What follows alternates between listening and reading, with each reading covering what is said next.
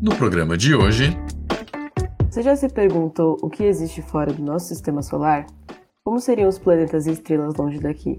Será que é possível encontrarmos vida nesses lugares também? É sobre isso que a gente vai falar hoje com a pesquisadora Aline Novaes, que vai tratar de exoplanetas com a gente. Senhoras e senhores, eu sou Laura Rezende. E eu, Gabriel Santiago, e começa agora o Nox Podcast.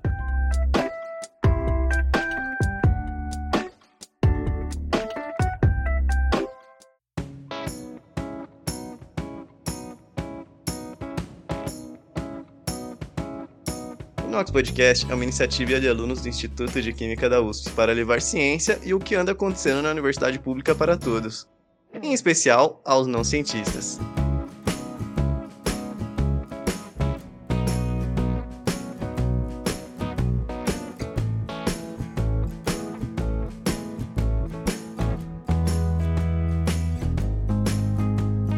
Nossa entrevistada de hoje é formada em astronomia pela Universidade Federal do Rio de Janeiro e atualmente é pós-doutoranda em astronomia, também pela Federal do Rio, no Observatório de Valongo. Sua pesquisa é voltada para o estudo da atmosfera de exoplanetas, assunto que ela vai falar com a gente hoje. Além desse trabalho acadêmico, ela também divulga ciência no Twitter através da sua página, utilizando quizzes e hashtags como, por exemplo, a hashtag AstroQuizBR e AstroTedBR. Já fez vídeos para o canal do YouTube AstroTubers, feito por estudantes de astronomia. Com vocês, Aline Novaes, seja muito bem-vinda. Oi, gente, tudo bem? Muito obrigada pelo convite. Muito bom, a gente que agradece aqui sua presença, muito obrigado por ter aceitado. E manda aí, Laura, nossa primeira pergunta. Primeiramente, a gente gostaria de saber o que fez você decidir cursar astronomia e por que você escolheu estudar exoplanetas.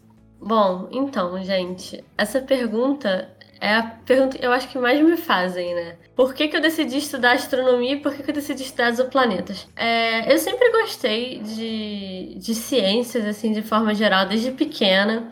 Meus pais, eles são biólogos, então, tipo, eu sempre tive a vida acadêmica, assim, tipo, no sangue. E eu sempre gostei muito, me interessei por planetas, por física, sem saber que era física e tal.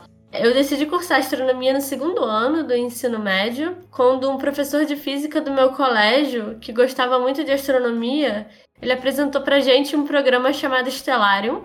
Não sei se vocês que estão ouvindo conhecem que é um programa de computador que você pode simular qualquer lugar que você esteja, tipo, em qualquer lugar da Terra ou até de outro planeta, em qualquer dia, qualquer horário, como que tá o céu. Então, eu fiquei fascinada no programa, me apaixonei por astronomia a partir daí. E uhum. dentro da astronomia, eu decidi estudar exoplanetas quando eu fiz uma matéria chamada Astrobiologia, que tem tudo a ver com exoplanetas, né? Então, assim, eu já me interessava pela astrobiologia, mas eu não sabia direito o que, que era. Quando eu me aprofundei, quando eu fiz a disciplina, aí foi quando eu realmente soube que eu queria fazer astrobiologia. E exoplanetas meio que caiu na minha mão, porque era o projeto que tinha na época. Muito show. E entrando já nessa questão dos exoplanetas, planetas, o que, que, significa isso, exoplaneta? Quando que um planeta deixa de ser um planeta e passa a ser um exoplaneta? Então, esse prefixo exo, né, às vezes a gente fala exo também, que vem do inglês, é, significa fora. Então, é de fora do sistema solar. Então, os exoplanetas são todos os planetas que estão fora do sistema solar.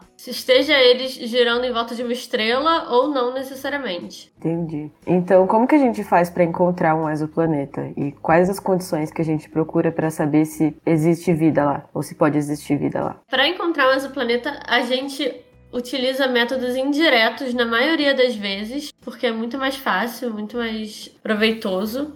Os dois métodos que são mais é, promissores, digamos assim, que encontram mais exoplanetas são o método de trânsito e o método de velocidade radial. E aí eu vou explicar um pouquinho para vocês o que, que é cada um. Por favor. O método de trânsito, ele é assim: a gente olha para a estrela e aí o planeta ele pode passar na frente da estrela e atrás porque ele está girando em volta da estrela. Então, quando ele passa na frente, se a gente está observando o brilho da estrela, a gente vai ver que o brilho da estrela vai diminuir quando o planeta está passando na frente, porque o planeta está tapando aquela parte ali. Como se fosse um eclipse a milhões de quilômetros de distância. Isso, perfeito, é um eclipse. É exatamente um eclipse. Isso é o que a gente chama de trânsito.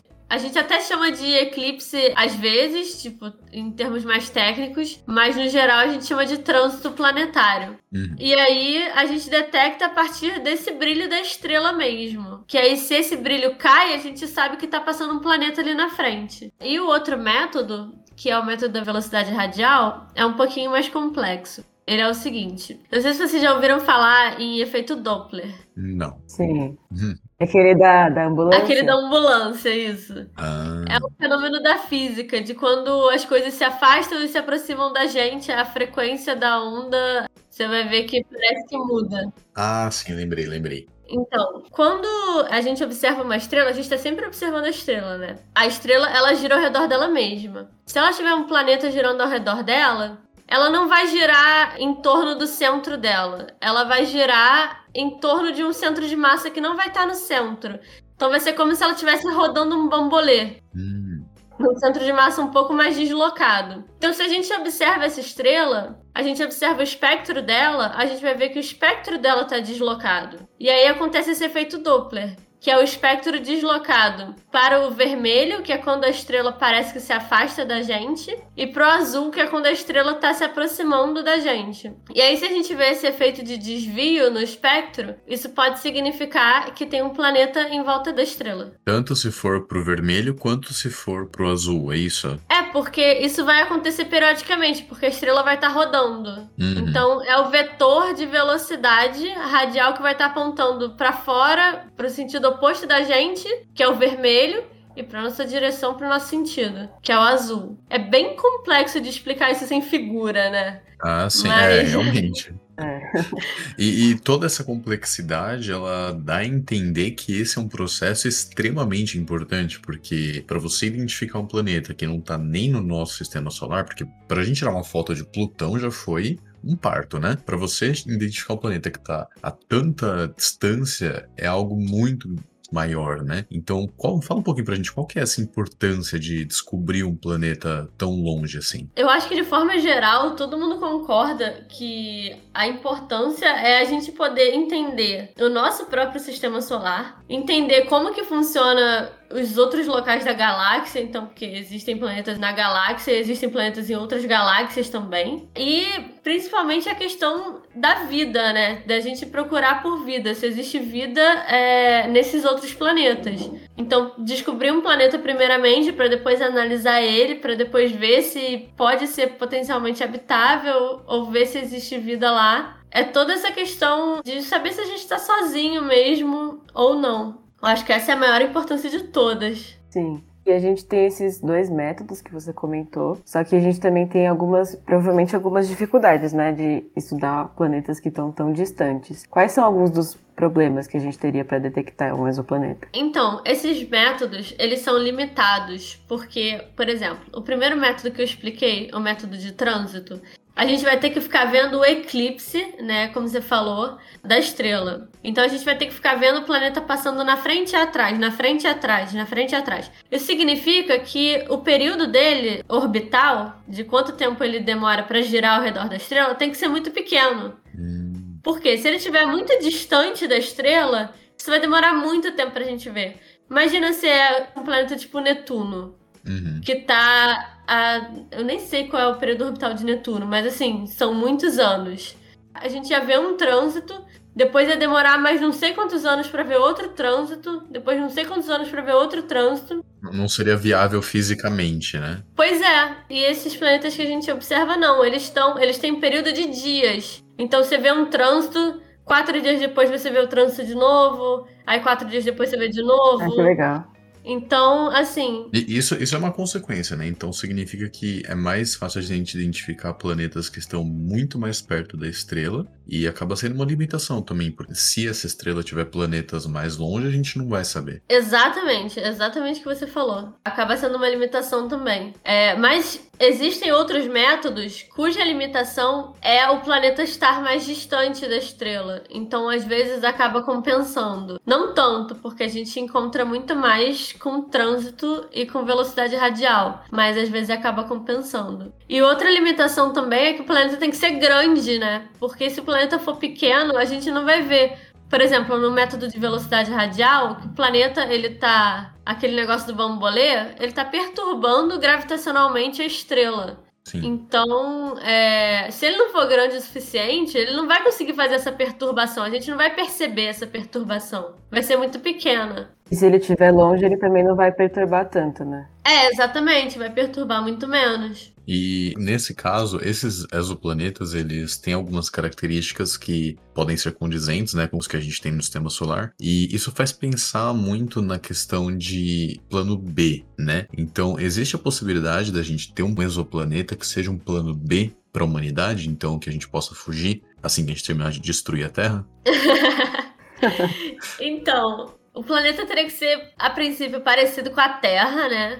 girando ao redor de uma estrela parecida com o Sol. Isso não foi encontrado ainda, mas isso não é difícil de encontrar. Não é difícil de acontecer. Isso provavelmente acontece aos montes por aí. A nossa limitação é a gente chegar nesse planeta. Uhum. Porque eles estão extremamente longe. Tipo, pra vocês terem noção, o planeta mais próximo que a gente tem tá rodando ao redor da estrela mais próxima, que é a Próxima Centauri. Ela tá a 4,2 anos-luz da gente. Anos-luz. Então, assim. Anos-luz, né? Dá uma dimensão pra gente dessa distância. O que significa estar a 4,2 anos-luz de distância? Significa, por exemplo, se você conseguisse viajar na velocidade da luz, você demora 4 anos para chegar lá. Caramba, meu Deus do céu. Se você conseguir na velocidade da luz, você não consegue nem perto disso. Nossa. Com a tecnologia que a gente tem hoje. Então esse tempo de quatro anos aí, ele é muito teórico, assim, na melhor hipótese que não é possível alcançar. Pois é, eu vi recentemente esse número. Eu não lembro agora exatamente qual que era a velocidade, né? Que falaram, mas falaram assim, é, na velocidade dos foguetes atuais, demoraria cerca de 6.300 anos para chegar lá. Meu Deus. Acho que é melhor ficar aqui mesmo e arrumar o que tá ferrado aqui. Esse seria o planeta mais próximo. É. Agora imagina se achar um planeta perfeito. É, realmente. Mas sobre os exoplanetas que a gente conhece, quantos são, são mais ou menos que a gente já conseguiu observar, assim? Quantos exoplanetas? Hoje a gente já observou mais de 4.400, se eu não me engano. Nossa. Deve estar por aí, 4.400 e alguma coisa. E vocês têm uma dimensão de quantos exoplanetas podem existir? Então, isso é meio controverso. A maioria das estimativas fala que deve existir na galáxia um planeta para cada estrela da galáxia. Tipo, um para um, a proporção. Então, assim, a gente sabe a estimativa de estrelas na galáxia, mais ou menos 100 bilhões de estrelas na galáxia. 10 elevado a 11. 100 milhões? 100 bilhões. Bilhões? É. Caramba, isso é estrela estrelas... pra caramba. Isso. Só na nossa galáxia. Na então, galáxia. assim, se for um para um, a gente teria 100 bilhões de planetas. Mas aí você tem que considerar. Nossa, é muita coisa. Tem estrela que não tem planeta, tem estrela que tem dois, tem estrela que tem oito. Então, assim. Também tem que considerar o número de galáxias. É, né? aí o número de galáxias eu acho que tá por aí também no universo. Tá por aí. Tá em torno de, de 10 elevado a 11, 10 elevado a 12, por aí. Aí você faz as contas, multiplica esses números aí. Nossa, é, é realmente algo mais para satisfazer a curiosidade humana do que algo prático, né? Porque a gente não tem como visitar um planeta sequer, quiçá 100 bilhões deles. Então é realmente algo para exercitar muito a nossa imaginação. Mas além da imaginação, é, você acha que é possível que algum dia a gente vi, envie um rover, um satélite ou algum veículo construído pela humanidade para um desses exoplanetas? E quanto tempo que ia demorar para ele chegar no objetivo? Olha, atualmente a gente sabe que não. Algum dia eu acredito que sim. Eu não vou estar tá viva para isso, né? Claramente. Você também não. Mas eu acredito que algum dia sim. E aí, eu não sei te dar uma estimativa de tempo, porque a gente provavelmente vai conseguir estar tá viajando numa velocidade mais rápida do que a gente viaja hoje. Uhum. Então, assim, não vai estar na velocidade da luz, né? Que é impossível. Mas a gente vai estar numa velocidade mais rápida do que a gente consegue hoje. Aquele número que eu falei, 6.300 anos para o planeta mais próximo. Que, aliás, é um planeta muito legal se vocês quiserem visitar um dia. Hum. Ele tá na zona habitável da estrela. Que é uma zona que, tipo, pode ter água líquida na superfície e tal. E ele é terrestre, então é bem interessante o planeta. Então, assim, se quiser mandar um rover para lá. Seria, seria algo interessante. Essa zona habitável seria semelhante à zona que a Terra está no sistema solar? Isso. Perfeitamente. A Terra está na zona habitável no sistema solar, porque tem água líquida na superfície. E aí essa zona habitável é o lugar onde pode haver água líquida na superfície, né? Isso depende de temperatura, majoritariamente de temperatura, né? Que depende da distância até a estrela. Mas depende de algumas condições do próprio planeta também para ter água. Imaginando um planeta que tem uma atmosfera muito densa ou muito muito rarefeita, isso influenciaria também. Então, não necessariamente ele estar na zona habitável significa que vai ter água É, exatamente. líquida na superfície. Exatamente. Essa questão da água, a gente considera isso zona habitável porque a gente relaciona a presença de vida com a existência de água. É perfeito, cirúrgico que você falou. Aí, essa presença de água, então, pode significar também a presença de vida. É, aí já é um pouco mais complicado do que isso, porque já são outros já são outros 500. 500, porque a água, a gente sabe que tem os montes. A gente relaciona a água com a nossa vida, né? Mas não foi só a água que fez a vida se originar. A gente sabe que não foi só isso. Foi uma mistura de, de água com material orgânico, com as condições climáticas do planeta, com energia solar, com tudo isso. Então, assim, não é só água. Inclusive, é sempre bom eu lembrar isso, que tem água líquida em vários outros lugares, tipo, até do sistema solar. Tem luas de Júpiter, luas de Saturno que tem água líquida debaixo da superfície deles. Tem um oceano de água líquida debaixo da superfície deles. Inclusive, a gente explora esses lugares para ver se existe vida lá ou não. Mas é assim, é um lugar que tem água e não necessariamente tem vida, sabe? É um lugar que tem água e não tá na zona habitável. Hum, Eu tô complicando muitas É, então, coisas, né? né? Mas tudo bem. Então são planetas ou luas, por exemplo, que tem água, tem mares, mas elas não estão na zona habitável, por exemplo, por terem uma temperatura muito baixa. É, porque elas não estão próximas o suficiente do Sol ou da estrela dele pra terem essa temperatura na superfície. Entendi. Sobre isso que você falou da presença de moléculas orgânicas, a gente viu recentemente sobre o, o exemplo da fosfina e a gente queria saber como que um organismo vivo teria origem em um exoplaneta semelhante à Terra. E, gente, essa pergunta é um pouco complicada, porque na verdade ninguém sabe responder isso. Como que um. A gente não sabe responder como que a nossa vida se originou. Imagina em outros lugares. Mas eu acho que eu entendi o que você quis dizer, tipo, com a pergunta. Tipo, como saber se existem organismos vivos? É isso que você quer dizer? Isso. É, então, uma das principais maneiras que. Talvez a principal maneira que a gente é, procura isso é procurar justamente essas moléculas, não necessariamente moléculas orgânicas, mas moléculas como a fosfina, que a gente chama de bioassinaturas, que são justamente moléculas que é, elas vêm da vida, elas são produzidas pela vida. Então a fosfina é um exemplo disso. O oxigênio é um exemplo disso. O metano é um exemplo disso. O ozônio, que é produto do oxigênio, é outro exemplo. Então, assim, todos esses gases são considerados bioassinaturas e a presença deles poderia, não necessariamente, né, mas poderia indicar a presença de vida. É claro que esses gases também podem ser produzidos de outras formas, né, formas inorgânicas. Por exemplo, metano pode ser produzido aqui na Terra por vulcanismo,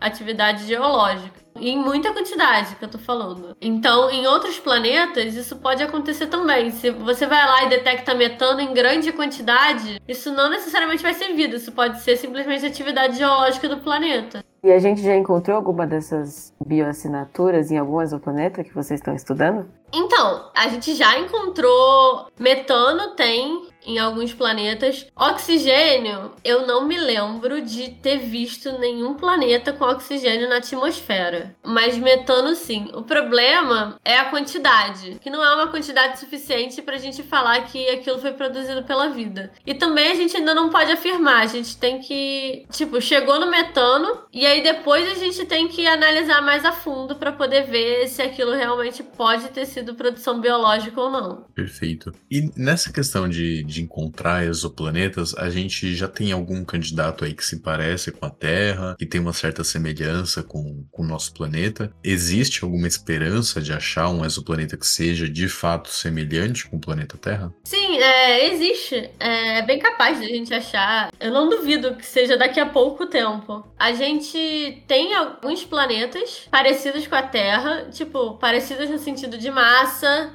Uhum. e de tamanho. Agora, de atmosfera, por exemplo, composição, não necessariamente, até porque isso a gente nem sabe direito. Mas é, a gente tem alguns, mas assim, são muito poucos. Muito poucos mesmo. E alguns não estão na zona habitável. Isso também descarta um pouco as coisas pra gente. Claro que a gente não estuda só os planetas que estão na zona habitável, né? A gente estuda outros planetas também. Mas quando a gente tá falando desse negócio de procura de vida, a gente sempre mira nesses na zona habitável primeiro, né? Uhum. E a gente também tem que pensar na questão de ser um planeta parecido com a Terra, girando ao redor de uma estrela parecida com o Sol. Isso a gente ainda não encontrou. Nossa, seriam duas variáveis, então. Seriam Você... duas variáveis. Nossa, é, é porque você foi comentando, né, das, digamos assim, das necessidades, e tem que ter uma forma parecida com a Terra, uma composição parecida com a Terra, estar na mesma zona habitável que a Terra, é, a estrela tem que ser semelhante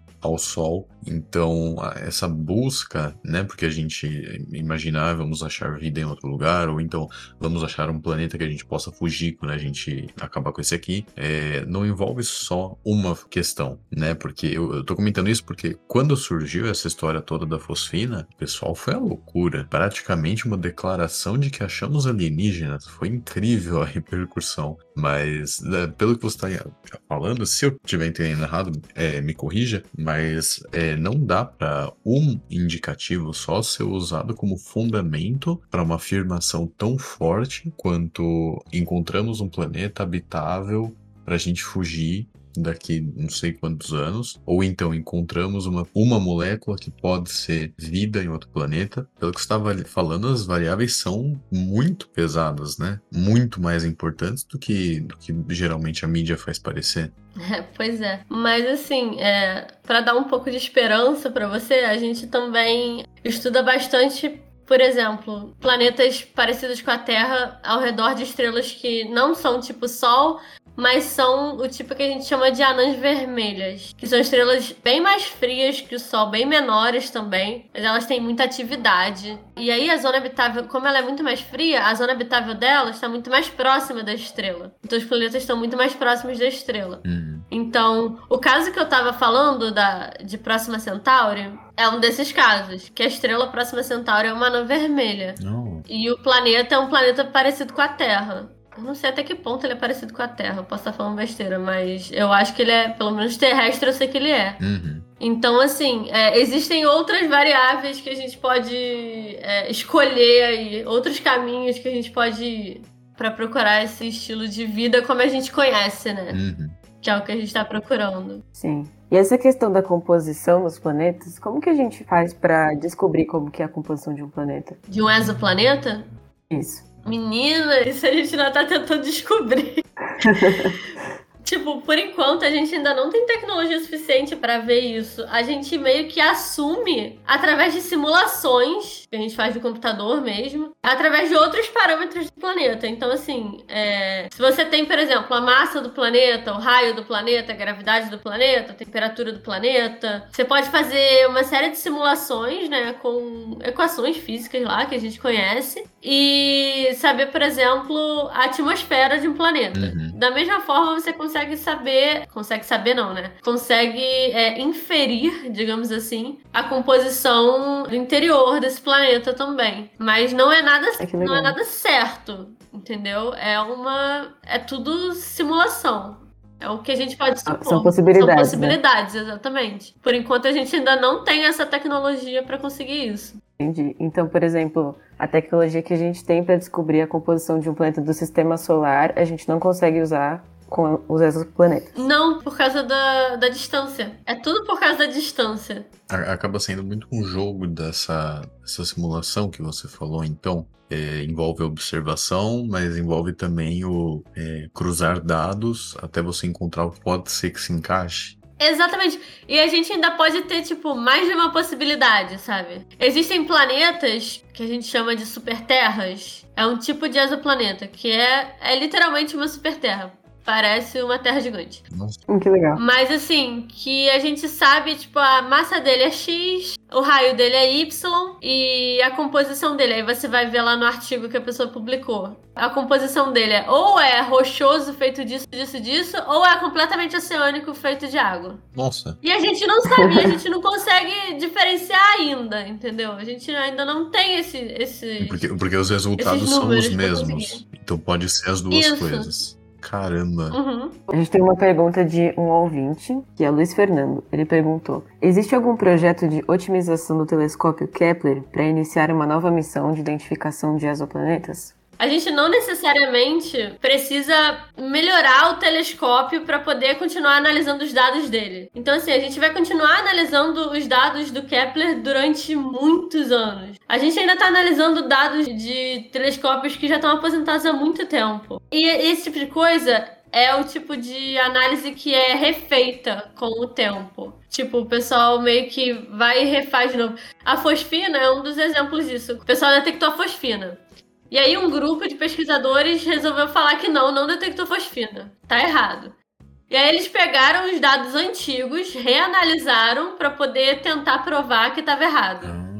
Entendeu? Então, assim, a gente, Entendi. na ciência, a gente vira e mexe e faz isso. A gente não usa só coisas tipo, novas. É, com o tempo a gente tem novas descobertas, então vale a pena você reanalisar esses dados, né? Pois Pra é. ver se tem alguma coisa que deixou passar. Uhum. Entendi. E esses dados, eles são reaproveitados durante quanto tempo? Por exemplo, esses telescópios que você falou que já estão aposentados, faz é, muito tempo ou é agora mais recente? Os telescópios que observam exoplanetas, eles têm, tipo, de 20 anos pra cá, de 25 anos pra cá. Uhum. que eu não sei exatamente quando que cada um foi lançado, eu não vou saber essas datas pra vocês. Mas assim, é, levando em consideração, por exemplo, que foi lançado há 20 anos atrás e durou 10 anos e foi aposentado 10 anos atrás. E a gente tá analisando dados até hoje. Então a gente tá analisando dados de 10 anos atrás. Caramba. E esses dados, eles correm risco de estar, assim, é, desatualizados ou eles são proveitosos ainda? Não necessariamente tá desatualizado, mas a gente pode, com as coisas que a gente sabe hoje, conseguir fazer mais coisas em cima desses dados,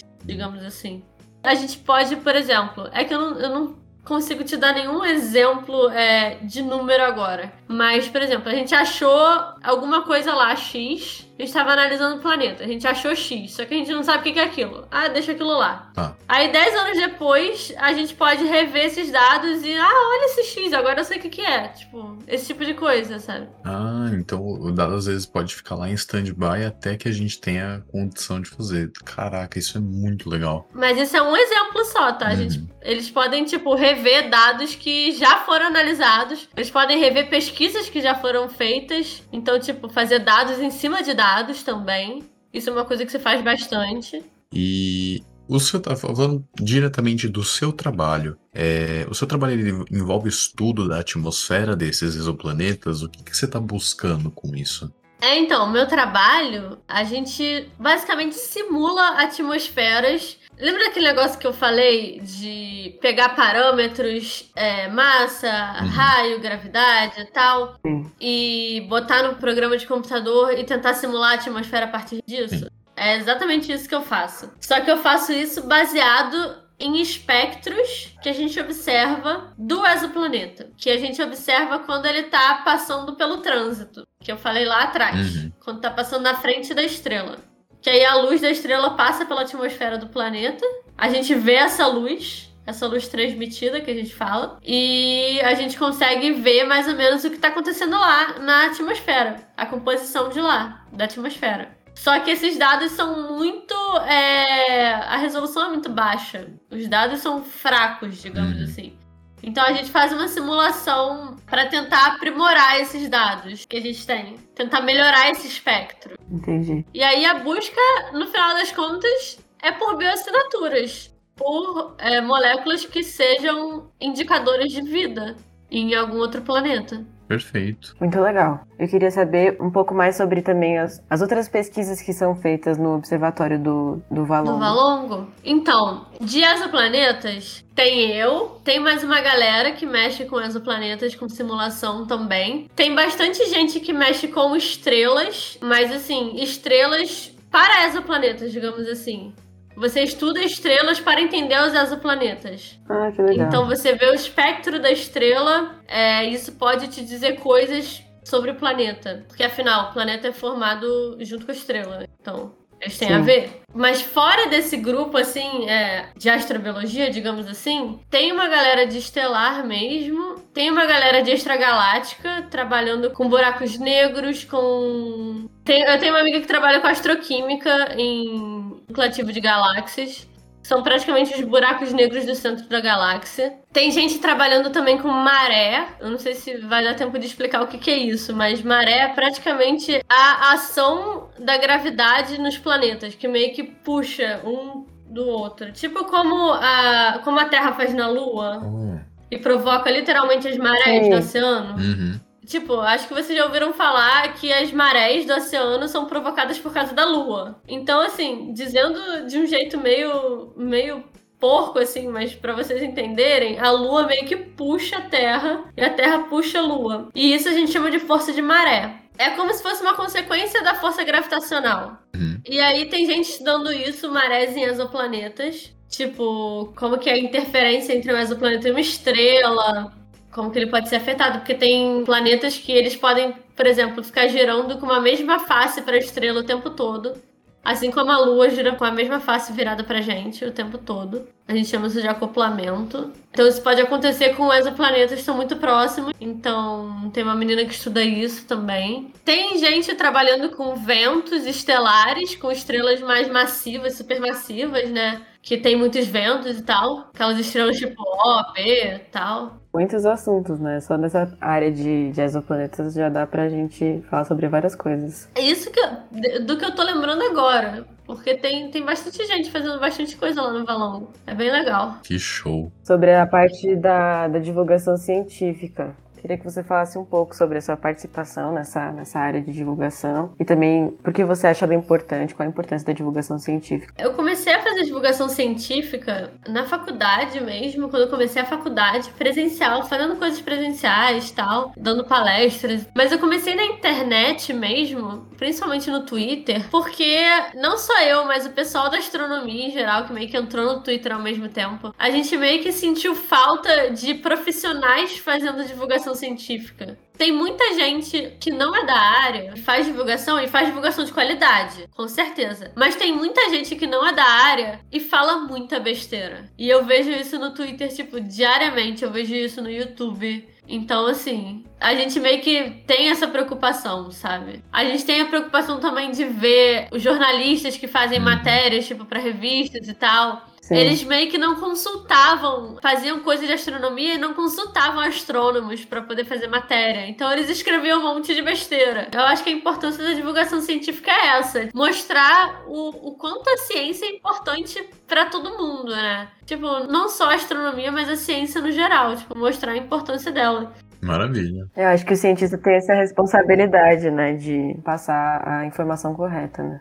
Aline, você gostaria de mandar uma mensagem para os nossos ouvintes, para os alunos do, do, Instituto de Química, os futuros pesquisadores, fazer alguma divulgação? Agora o tempo é seu. Bom, é, eu queria primeiro agradecer todo mundo que chegou até aqui, me ouviu até aqui. Eu sei que eu sou meio enrolada para falar, tô com a voz muito boa, mas se você chegou até aqui, muito obrigada por me ouvir. Eu queria falar para você me seguir no Twitter mesmo. É o meu arroba é arroba astroaline, tudo junto. E eu também tenho um canal no YouTube onde eu posto esporadicamente quando eu tô afim, que também é Astroline, mas eu tô mais ativa no Twitter mesmo. Então, se você tem Twitter, me siga por lá. E eu espero que você goste do conteúdo, que eu faço várias threads, faço quiz, faço um monte de coisa, posto um monte de coisa legal lá. E eu espero que vocês curtam. E obrigada novamente. E obrigada a vocês novamente pelo convite. Eu fiquei muito feliz de participar. A gente que agradece. Prazer foi nosso, uma grande honra. A gente sempre busca trazer as pessoas assim mais capacitadas da área e é uma honra muito grande pra gente trazer é, esses nomes de peso aí, inclusive que a gente acompanha, a gente tenta fazer parte dessa rede de divulgadores científicos do Twitter, né? É, se você que tá ouvindo a gente quiser Sim. seguir também o AstroQuizBR, é o arroba, é o quiz criado pela Aline, segue lá no Twitter. Toda semana, todo dia tem um quiz diferente? Como que funciona o AstroQuiz? Eu tava fazendo todos os dias, mas eu tô meio que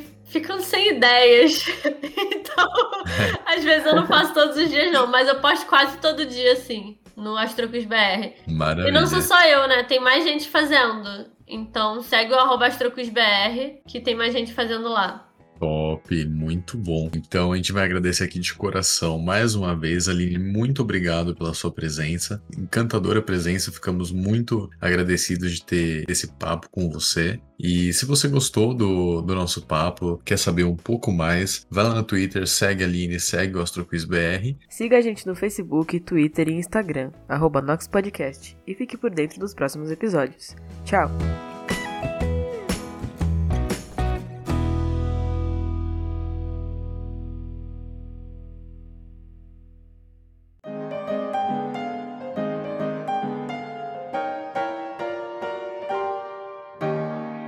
Equipe: Locução: Alexandre Dolivo, Gabriel Santiago, Ellen Silva e Laura Rezende. Redação: Ana Amaral, Andressa Levi, Mariana Teixeira, Igor Castelar e Nicolas Mariano. Edição: Pedro Sabanai, Kaique Grabauskas, Christian Hurtado e Pedro Silveira. Artes gráficas: Christian Hurtado, Ellen Silva, Isabela Lourenço, Kaique Grabauskas, Laura Rezende, Marcelino Moreira e Vida Vieira. Administrativo: Edgar Brown, Felipe de Souza Silva e Gabriel Santiago.